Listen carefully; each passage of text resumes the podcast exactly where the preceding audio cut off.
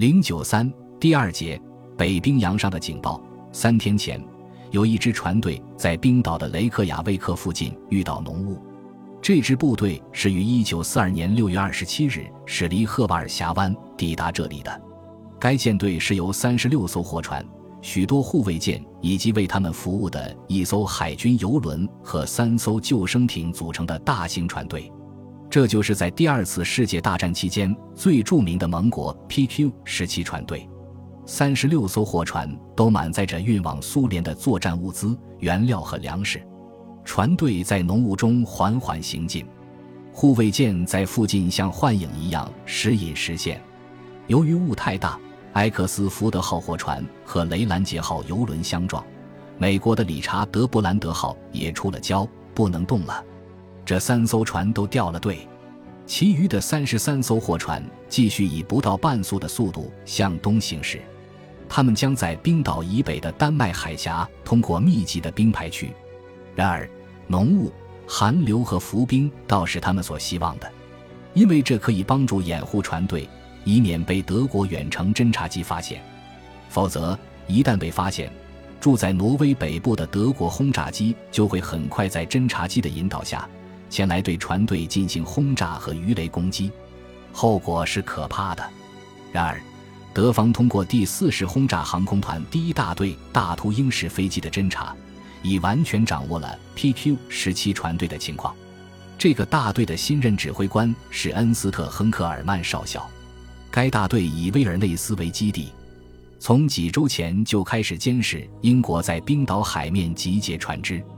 甚至在 PQ 十七船队起航的时候，还有一架第四式轰炸航空团第三大队的 FW 二百式飞机低空掠过船队，因大雾弥漫，险些碰到伦敦号巡洋舰的桅杆。在雷克雅未克德军谍报机关的间谍也送来部队已经出发的情报，这项情报最后由海军侦听部队，通常称为 B 部队加以证实。侦听部队一直监听着敌人的通信联络，从急剧增加的信号中得知，盟国大型护卫船队又开始了活动。但是，仅仅知道护卫船队正在活动还不解决任何问题，必须掌握船队的位置才行。七月一日，即船队出发的第四天，敌人赖以藏身的大雾已经消散。不久，德国的两艘潜艇发现了这支船队，并紧紧地跟上了它。当天下午，盟国海员最害怕的事情终于发生了：天空中出现了飞机。飞机在高炮射程以外，像幽灵一样跟踪 PQ 十七船队。这天，船队正在养马岩岛附近向东北方向行驶，那一带处于德国轰炸机的活动半径之外。部队一直谨慎地与挪威北部基地巴尔德佛斯、巴纳克、基尔克内斯等地保持这样的距离。但是，一过熊岛，无论如何也得改变航向向东行驶，因为再往北就到了冰封海面，即使夏天也不能通行。船队不得已进入德国轰炸机的势力范围，而德方正等待着这一时刻的到来。七月二日，德国四艘潜艇向船队做了进攻的尝试，但是失败了。他们遭到由六艘驱逐舰、四艘就是三桅战列舰。七艘扫雷艇及拖网船，两艘防空炮舰和两艘潜艇组成的强大护卫舰队的还击并被驱散。傍晚十八点左右，德国飞机开始贴着海面飞来，一共八架。他们是从挪威特罗姆瑟附近泽勒萨起飞的第四零大海岸警备大队第一中队的飞机，都是过时的低速 T 幺幺五式水上飞机，所以他们唯一的战机是偷袭。八架 T 幺幺五式飞机开始进入攻击，每架飞机都带有一条鱼雷。不过，英方也未掉以轻心，开始猛烈还击。中队长赫伯特·法特的飞机猛地震动了一下，他意识到自己的飞机中弹了。迫不得已，法特投掉鱼雷，迫降在海面上。他和他的两个伙伴从眼看就要沉没的飞机里挣扎出来，爬上橡皮救生艇。这时，布鲁莫施塔中尉驾驶的另一架 T 幺幺五式飞机立刻降落到迫降地点，冒着敌人的炮火，把飞机停靠到橡皮艇旁，救起三人飞走了。不幸中之幸，在猛烈的炮火下，飞机竟一弹未中。由于船队护卫炮火的阻击，T 幺幺五式飞机的这场鱼雷攻击也跟那四艘潜艇刚才进攻的情形一样，归于失败。七月三日，天又变坏，乌云低压在海面上。德国侦察机不管怎样苦心搜索，也找不到船队。七月四日清晨，云层更低了，船队借助于云层的掩护，安全地到达了熊岛北部。在这样的能见度下，如果能发现敌人的船队，倒很适合鱼雷偷袭。说来凑巧，不一会儿果真发现了目标。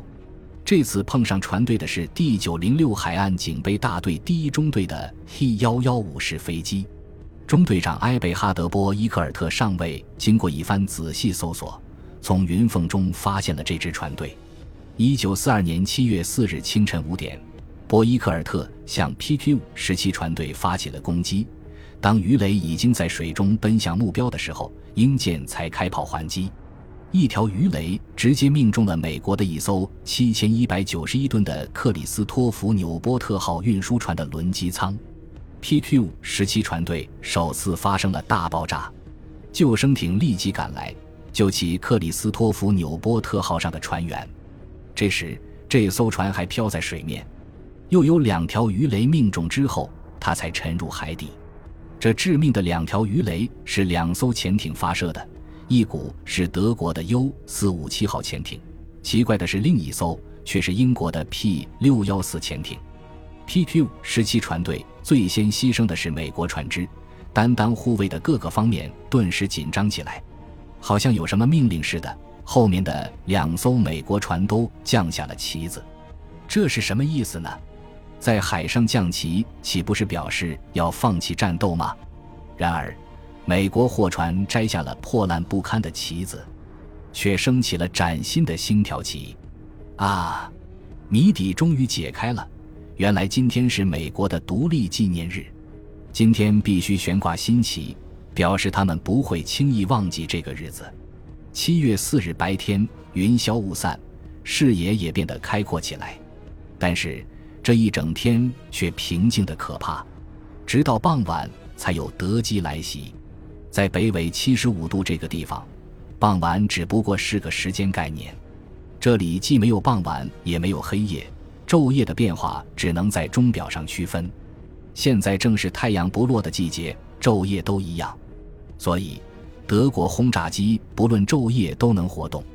十九点三十分，J 八八式飞机首先飞来，他们是从巴纳克起飞的第三十轰炸航空团的一个中队。炸弹投在船队周围，没有命中。一小时之后，又飞来一个更强大的机群，他们是第二十六狮子轰炸航空团的第一大队。这个大队自从大队长布什中校出任西北空军司令，前往斯塔万格以后，由原来的一个中队长贝伦特伊克指挥。艾克命令机群散开队形，各自为战。于是。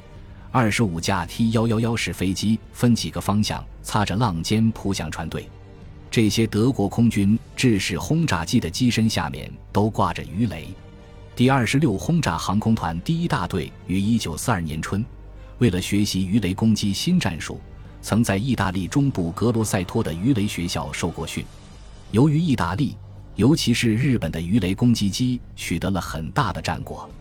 所以引起德国空军总参谋部的注意，在德国很早以前就中断了航空鱼雷的研制工作。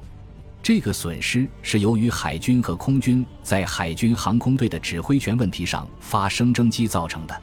当然，海军想用鱼雷攻击机打击敌舰，但却不能这样做，因为按规定，海军航空队只能用于侦察，而空军虽想单独进行海上空战。但在欧征初期，空军既没有鱼雷攻击机，又没有受过这种训练的空勤人员，海军倒是具备这些条件。当时海军装备有一个 T 幺幺五式水上飞机的多用途中队，这些鱼雷攻击机在英格兰周围海域也曾攻击过敌舰。不过，空军不能随意调动这个中队，如果空军实在需要。至少也得在海军的指挥下进行攻击。这种令人不可容忍的混乱状态，终于导致戈林在一九四零年十一月二十六日下达全面禁止使用鱼雷攻击的命令。一九四零年十一月二十七日，暂停了航空鱼雷的生产。根据空军总司令部兵站总监的报告，当时只有一百三十二条能用于实战的 F 五型航空鱼雷。后来，这些鱼雷分给了空军。留作攻击直布罗陀和亚历山大港的英国地中海舰队时使用。对此，海军总司令雷德尔面见希特勒，直接提出异议，要求继续对英国近海的舰船实施鱼雷攻击。希特勒派人调查此事，最后得出的结论是，在直布罗陀和亚历山大那样的浅港里，投下的鱼雷将会全部钻入海底。其实。从三十米高度投下的鱼雷可入水三十米，不过在很短时间内就会浮出水面。不知希特勒是没有考虑到这一点，还是纯属无知。